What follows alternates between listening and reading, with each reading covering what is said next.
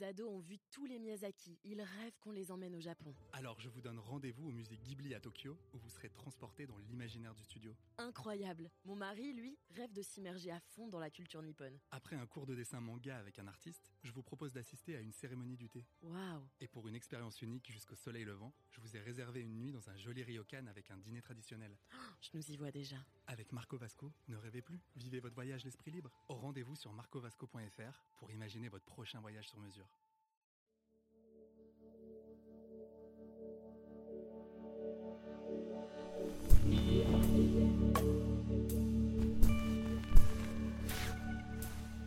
Enlacés, ils se reposaient de leurs importants travaux, s'endormaient après de tendres murmures et des commentaires, émergeaient du sommeil pour joindre leurs lèvres, ou se lier mieux à l'autre, confusément s'unir, à demi endormis, ou furieusement se connaître, dispo soudain. Ensuite, reprenez le sommeil en symbiose, si doux. Comment ne pas dormir ensemble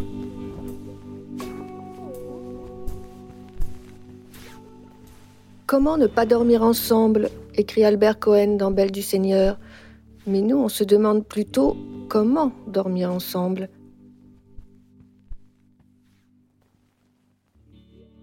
Un Français sur deux se plaint de mal dormir ou pas assez.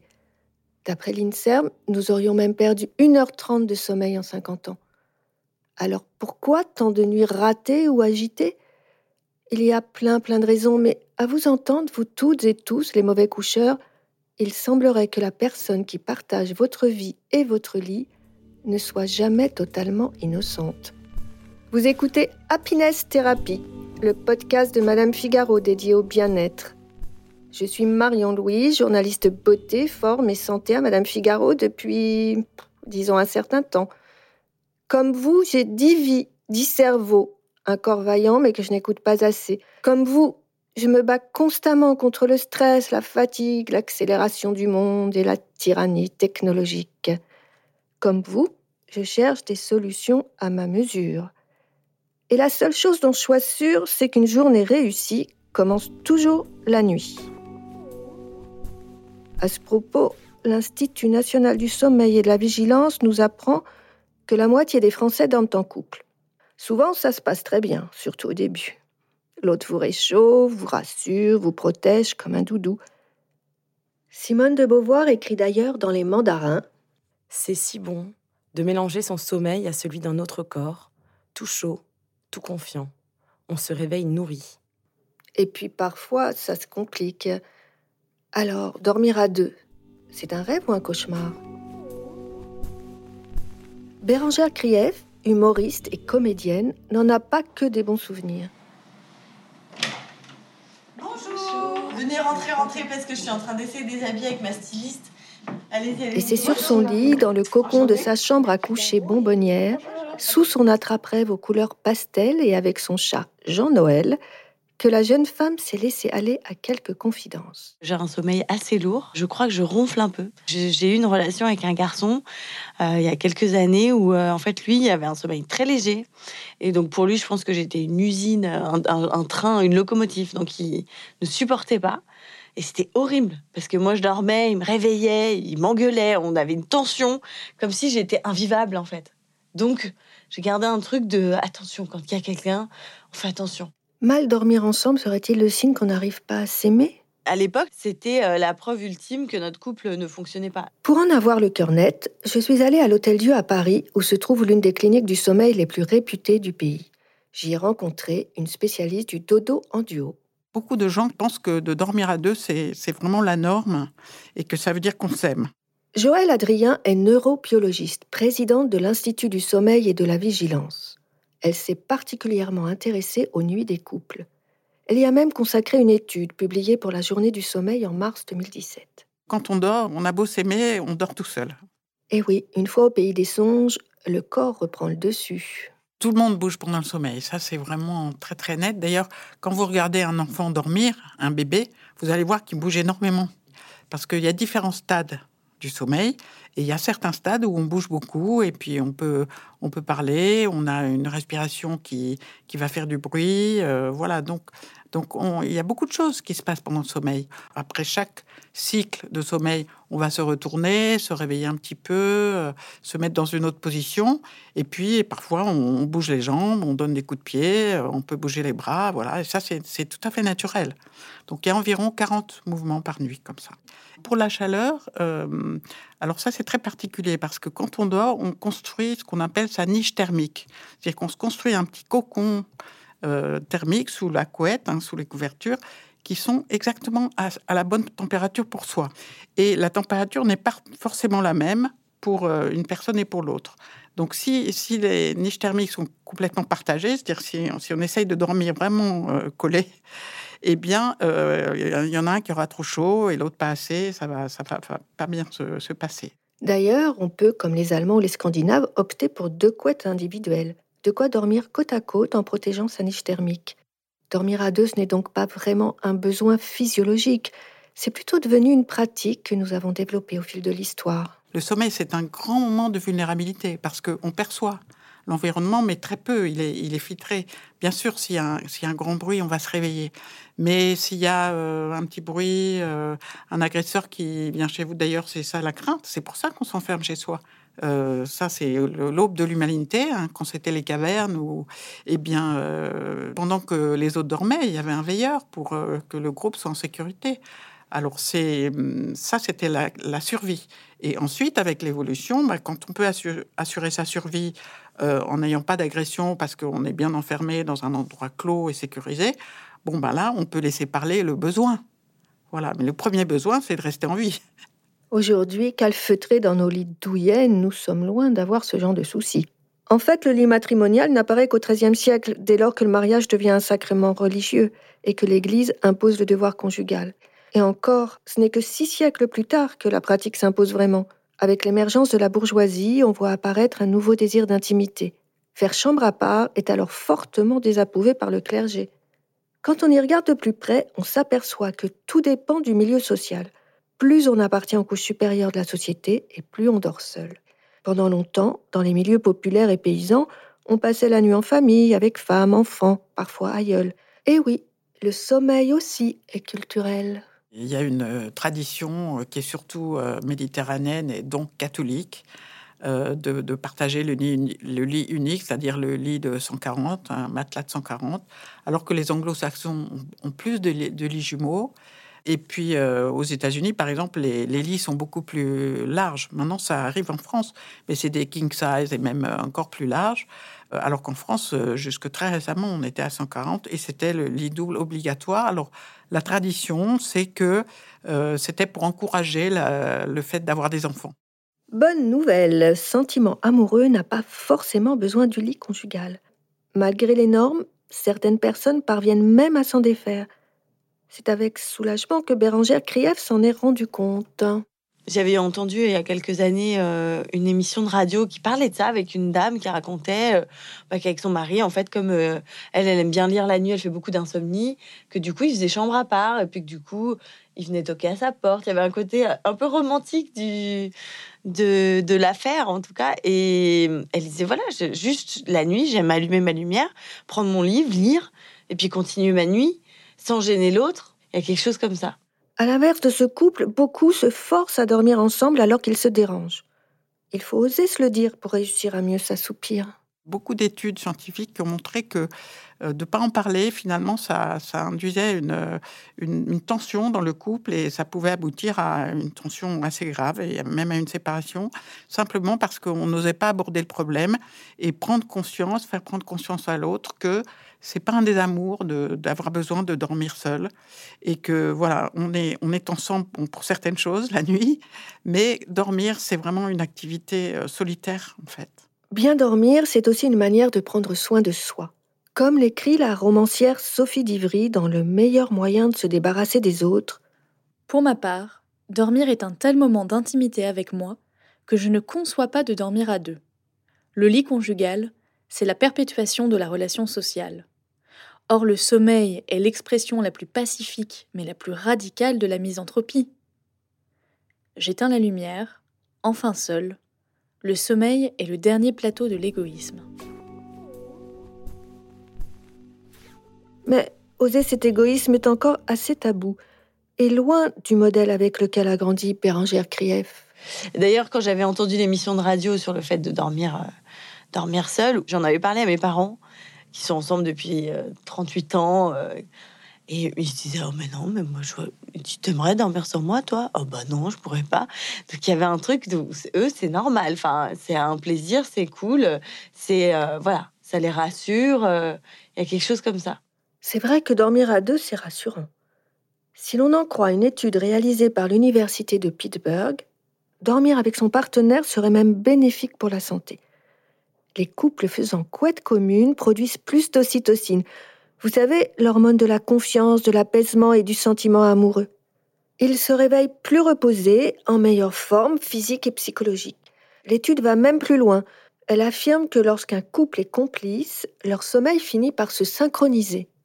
Bérangère Krief, de son côté, s'amuse à imaginer une manière plus flexible de penser le sommeil à deux. Et puis, euh, au fur et à mesure euh, de mon avancée dans la vie, dans l'âge, euh, je ne sais pas si je suis pour dormir tout le temps à deux. moi, je, suis assez intéressée, alors je ne l'ai pas encore testé, mais pour pratiquer la liberté de dire on dort ensemble ou pas. Donc, euh, je fantasme un peu sur le fait d'avoir une chambre à moi. J'aime euh, me lever. Moi, quand je, dors, je bouge pas beaucoup. Mon lit est très peu défait. Je trouve que quand euh, je dors avec un homme, bon, bah, le lit se défait. On est deux de chaque côté. Donc, il y a du mouvement et tout. Et je sais pas, il y a un truc où j'aime me rassembler, qui ait une énergie qui soit qu'à moi. Si j'ai envie de lire, si j'ai envie de. Donc, j'ai besoin d'être d'être seule dans ma chambre. Et pas tout le temps. Donc, moi, le, le si j'avais une baguette magique, ce serait de pouvoir avoir deux chambres et, euh, de s'inviter et de voilà d'avoir un truc qu'on n'est pas obligé d'un coup. C'est le plomb du, lit à deux. Eh oui, faire chambre à part quand bon nous semble reste un privilège. Tout le monde n'a pas de pièce où se réfugier quand sa moitié s'avère un peu trop expansive. Que ce soit dans une autre chambre, sur le canapé du salon ou des matelas jumeaux, il s'agit surtout de trouver l'équilibre qui vous convient. La blogueuse new-yorkaise Joanna Goddard, dont le blog fait plus de 5 millions de vues par mois, expliquait d'ailleurs en 2017 qu'elle et son mari vont généralement au lit à une bonne heure d'intervalle. Alors qu'elle tombe généralement de sommeil à 22h30, son mari est plutôt un oiseau de nuit. Il l'aborde, passe du temps avec elle au lit, ils refont le film des choses drôles que leurs filles ont dites, euh, parlent de leur journée. Il lui caresse le dos, et joue avec ses cheveux. Elle dit que c'est si romantique que c'est devenu un de ses moments préférés de la journée. Une fois qu'elle dort, son mari repart écouter de la musique ou lire pendant une heure avant de venir à son tour se coucher. En grand introverti, il a besoin de passer beaucoup de temps seul. Et si l'important n'était pas de trouver d'autres moments d'intimité ensemble au lit? Attention toutefois à ce que les écrans ne prennent pas toute la place. Aujourd'hui, les jeunes couples ont adopté de nouveaux rituels de coucher qui ne favorise pas vraiment le repos. C'est vraiment devenu une habitude que euh, on emmène son smartphone, son écran, son ordinateur dans son lit. Et ça, c'est un gros, gros perturbateur du sommeil parce que la lumière bleue qui est diffusée par les écrans dit à votre horloge biologique que c'est le jour et que c'est le moment d'être réveillé et que c'est le moment d'être actif et que c'est pas du tout, du tout, du tout le moment de dormir. Donc, euh, votre horloge biologique, elle est perturbée, elle comprend plus ce qui se passe parce que d'une certaine façon, vous lui dites que ben, il faut être réveillé, que c'est la journée et que voilà, vous commencez votre journée. Et d'une autre façon, vous êtes dans votre lit et vous vous apprêtez à dormir. Donc, le sommeil va être de mauvaise qualité. D'abord, il va survenir plus tardivement, c'est-à-dire qu'on va avoir plus de mal à s'endormir. Et le sommeil est beaucoup plus léger, c'est-à-dire qu'il est moins récupérateur. Donc, le lendemain, on va être plus fatigué. Parler, échanger, se câliner, faire l'amour, il y a plein de possibilités pour que le lit reste ou redevienne un lieu de bonheur conjugal. Je trouve même dans la vie sexuelle, euh, euh, le fait de, se retrouver chaque soir dans le même lit euh, peut, en tout cas, faire baisser le, désir. J'ai lu un bouquin d'ailleurs très intéressant à ce sujet de Esther Perel, qui est une conseillère conjugale qui vit à New York et d'origine franco-belge, je crois, et qui bosse partout dans le monde, donc en thérapie de couple et qui, parle du couple, du désir dans le couple. Le, premier livre que j'ai lu s'appelle L'intelligence érotique. Et donc, elle, explique que l'amour a besoin de proximité et le désir a besoin d'espace. Et donc, le fait de se retrouver chaque soir dans le même lit fait qu'on est complètement rassuré. On, est dans, on a créé un cocon complètement euh, rassurant où voilà, on est ensemble, on dort chaque soir ensemble, on se doit la fidélité, etc. Et quand on crée de l'espace, alors oui, c'est difficile parce qu'on se dit peut-être qu'on va le perdre, peut-être qu'il va partir, peut-être qu'il va rencontrer une femme mieux que moi. Donc toutes les peurs arrivent, mais le désir euh, revit. Je trouve ça hyper intéressant, quoi. Ça me ramène à cette envie de, bah, de, préserver dans ma vie amoureuse euh, le désir, de que ce soit pas plombé dans le non-dit, dans les obligés de cette situation, donc se retrouver chaque soir. Moi, il y a un truc qui m'angoisse un peu en fait. Puis j'aime dormir seule. Hein. Enfin, c'est un vrai plaisir aussi. En préparant ce podcast, plusieurs personnes m'ont posé la même question. Et finalement, est-ce qu'on dort mieux après avoir fait l'amour? Bien sûr, j'ai ma petite idée, mais j'ai préféré donner la parole au docteur Sylvain Mimoun, gynécologue, andrologue, psychosomaticien et auteur de nombreux ouvrages sur la sexualité. En fait, ça peut être un déclencheur de, sommeil, l'orgasme. Et l'homme qui s'endort tout juste après le coït, un mythe sexiste ou une réalité biologique? Physiologiquement, on peut expliquer pourquoi les hommes dorment plus facilement après avoir, après avoir joui. Quand une femme a un orgasme, on peut dessiner une courbe comme euh, une colline avec une, une pente descendante très progressive. Si on dessine la courbe de l'homme qui a un orgasme, par exemple, ça monte en pic, c'est le pic du midi, et ça chute brutalement. Et le fait qu'il y ait cette chute-là, ça coupe les jambes et ça donne envie de dormir. Donc ça paraît logique que beaucoup d'hommes aient envie de dormir. Mais même ces hommes-là peuvent s'empêcher de dormir. Si tant est que juste après l'orgasme, il reste vigilant ou il décide volontairement de retarder ce moment du sommeil, l'envie de dormir passera facilement après quoi. Jeunes amoureux fougueux ou amants époux de longue date, à chaque couple d'apprivoiser Morphée à sa façon. Joël Adrien a quelques derniers conseils. Déjà, euh, un conseil pour bien dormir, à deux ou pas, c'est le couvre-feu digital. Ça, c'est vraiment indispensable. Il ne faut pas se laisser prendre au piège de garder son téléphone euh, à portée de main, euh, son smartphone à portée de main ou sa vidéo à portée de main. Après, tout seul ou à deux, ce qui est important, c'est dans la journée avoir de l'activité physique à l'extérieur, en plein air, parce qu'il faut s'exposer à la lumière du jour et avoir une activité physique. On est trop sédentaire actuellement. Alors maintenant, à deux, eh bien, il faut s'aimer. déjà. Il faut être paisible dans un endroit euh, qu'on est dans une situation qu'on aime et dans laquelle on se sent bien. Donc dormir à deux, si c'est dans ces conditions, c'est formidable. Il faut vraiment pas hésiter.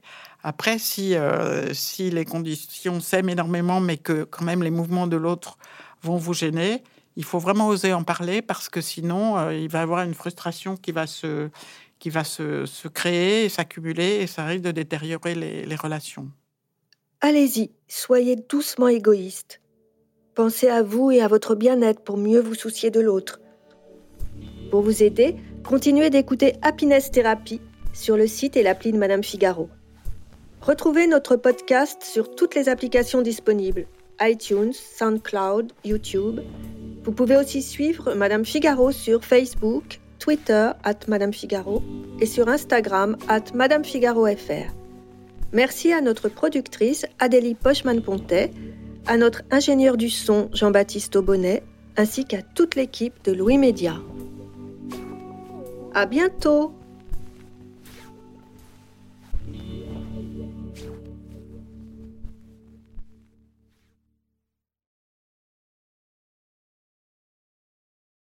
Nos ados ont vu tous les Miyazaki. Ils rêvent qu'on les emmène au Japon. Alors je vous donne rendez-vous au musée Ghibli à Tokyo, où vous serez transporté dans l'imaginaire du studio. Incroyable. Mon mari, lui, rêve de s'immerger à fond dans la culture nippone. Après un cours de dessin manga avec un artiste, je vous propose d'assister à une cérémonie du thé. Waouh Et pour une expérience unique jusqu'au soleil levant, je vous ai réservé une nuit dans un joli ryokan avec un dîner traditionnel.